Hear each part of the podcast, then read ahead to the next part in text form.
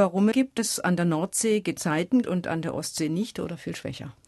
Wenn man einfach mal einen Atlas nimmt und schaut, wie die Nordsee dasteht und wie die Ostsee dasteht. Die Nordsee ist sehr weit geöffnet gegenüber dem Atlantik. Das meiste Wasser, was bei Flut in der Nordsee ist, ist kam mal aus dem Atlantik reingeschwappt und zwar nördlich von Schottland. Da ist die Nordsee sehr weit gegenüber dem Atlantik geöffnet. Die Ostsee hat nur eine relativ schmale Verbindung zum offenen Meer.